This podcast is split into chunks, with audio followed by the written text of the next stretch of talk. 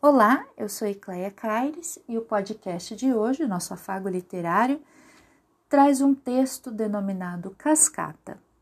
Esse texto foi escrito por uma aluna minha que tem um blog para divulgar os seus escritos, os seus contos, suas narrativas de mistério, chamado simpoetizando.blogspot.com e eu gostaria que vocês conhecessem. Vamos à leitura. Eu comecei esse hábito pelos meus 15 anos. Eu era um garoto franzino, melancólico e muito tímido. Não tinha muitos amigos, nunca namorei. Nem saía de casa se pudesse. Meus pais começaram a ficar preocupados com a minha personalidade introvertida e me apresentaram para um vizinho nosso. Ele tinha minha idade, mas era totalmente diferente de mim mais alto, eu acho, mais alegre, aparentava. Mais bonito, todos falavam isso. Minha mãe tinha certeza que o garoto ia me curar, entre aspas, me transformar no indivíduo popular do dia para a noite.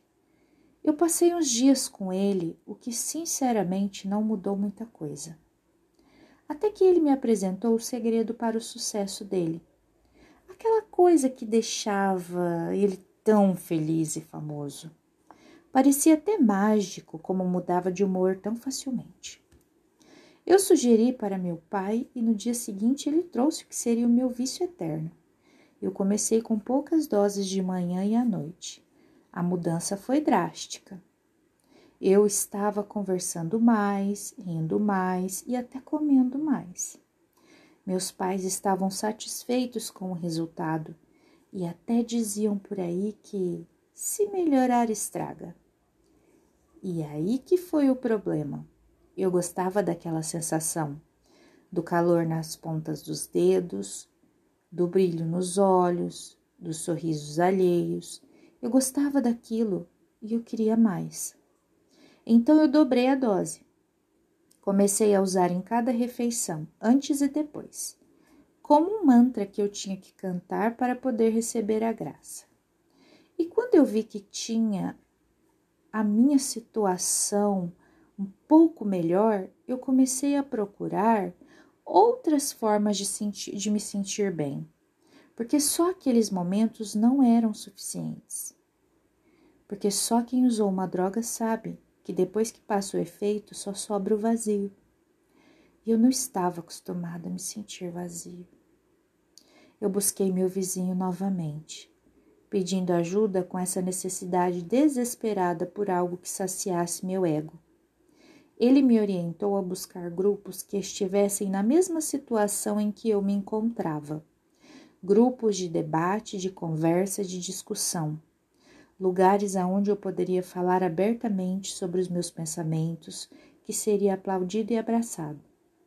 Eu olhei por um tempo em um site ou outro, admito que foi difícil encontrar. Eu sou novo nessas coisas. Eu não sabia com quem falar, em quem deveria, é, em que via deveria entrar, o que deveria dizer, até que me sugeriram esse grupo, e minha curiosidade me instigou a entrar nele. A amizade foi quase instantânea. Nos comunicávamos diretamente uns com os outros e, para ser bem justo, eu nunca tinha me sentido tão acolhido. Sim, alguns de nós eram diferentes, tínhamos ideias estranhas, mas quem pode me julgar pelo que aconteceu? Quem nunca se sentiu sozinho e aceitou a primeira mão amiga?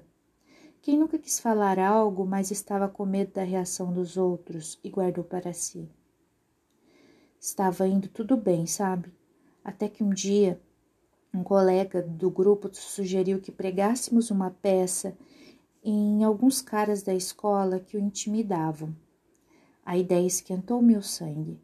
Eu não sofria bullying desde os 11 anos, mas eu sei como dói e eu gostaria que alguém tivesse feito algo. No fim de tarde, fomos todos encontrar com esse cara para dar um susto nele. No início éramos só dez caras ameaçando um marmanjo que fazia bullying com um dos nossos. A questão foi quando Billy decidiu bater no agressor dele. Ele não daria conta sozinho. Era um menino mirrado, Com certeza ia acabar esfolado no chão se não estivéssemos ali ajudando. O cara ficou bem mal. Aquilo me deixou meio sentido, para baixo. Tentei comentar com eles, não deveríamos ter feito aquilo. A violência não se resolve com violência. Fui chamado de fraco pelos meus próprios amigos.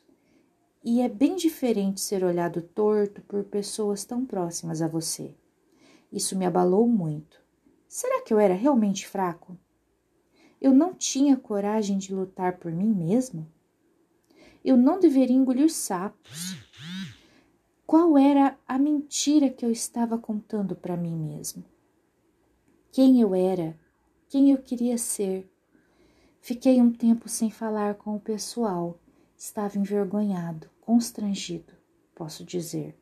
Até que depois de um tempo resolvi voltar não era mesmo me, o mesmo sem o grupo. Não dava a mesma sensação. Resolvi conversar com eles e dizer que não era mais um menininho, que eu poderia lutar e que eu poderia me posicionar e principalmente que eu estaria à disposição para ajudar em qualquer assunto. E para o meu alívio, eles aceitaram-me de volta e eu me encontrava uma vez por semana com os meus amigos nesse lugar que era quase sagrado para nós. Conversávamos sobre nossas dores passadas e perspectivas para o futuro. Era como uma terapia semanal. Eu chegava atordoado das tarefas e atividades escolares e dividia os meus problemas com aqueles jovens que, de certa forma, eram iguais a mim. Billy, numa dessas semanas, decidiu então contar seu plano. Billy não era um cara muito parecido conosco. Ele estudava em colégio militar e às vezes contava algumas, algumas histórias que me davam ânsia de vômito. Passava o dia inteiro no internato com os moleques que tinham duas vezes o seu tamanho e oficiais sem o mínimo de empatia. E naquele dia ele não estava bem. Com certeza não estava. Eu sei que algo aconteceu, ele nunca disse o que. Depois daquele dia, nos juntamos para bater que nos juntamos para bater em seu agressor, ele não apareceu mais com hematomas. Mas algo estava estranho, muito estranho. Ele sugeriu essa ideia maluca, insana, de prender todos os alunos, professores e pais dentro da escola para dar um discurso. Um discurso? Sério? Eu ouvi aquilo e pensei: essa é a ideia mais idiota que eu já ouvi, não é possível. Mas ele estava tão animado, tão entusiasmado com o poder de dizer para todos o que estava acontecendo que de alguma forma nos convenceu a ajudá-lo.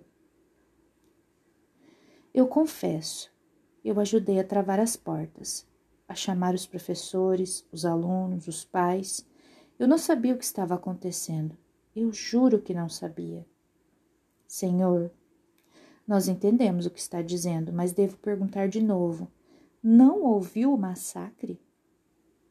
Nós saímos dali. Billy disse que não nos queria lá.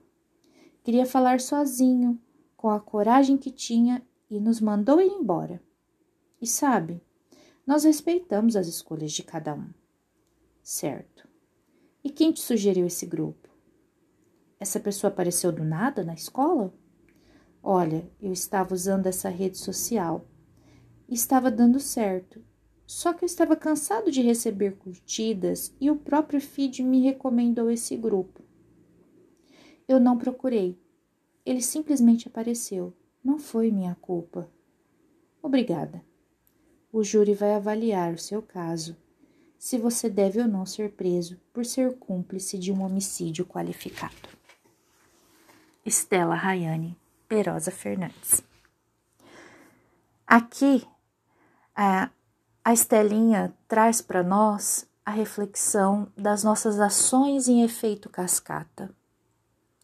Sem refletir, sem pensar, se deixando levar em busca de uma popularidade que talvez tire o seu emocional do buraco, a construção de laços com pessoas desconhecidas, a ânsia pelas curtidas nas redes sociais como se fossem migalhas emocionais a serem distribuídas, né? Migalhas digitais de um afeto que não passa de ilusão. E o resultado Em efeito cascata, né? Mais uma vez saliento, de tudo isso na vida de uma pessoa que ainda está, está com a sua personalidade em formação. Que nós sejamos capazes de mais que ver aqueles que estão em processo de formação, mas de enxergá-los e ajudá-los nas suas necessidades, para que eles não caiam nessas valetas. Um abraço para vocês.